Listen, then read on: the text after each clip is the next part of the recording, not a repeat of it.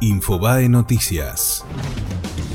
Aumentaron los transportes. Desde hoy el boleto mínimo de colectivo sale 16 pesos con 50. En los trenes, las líneas Mitre, Sarmiento y el San Martín pasaron a costar 11,25.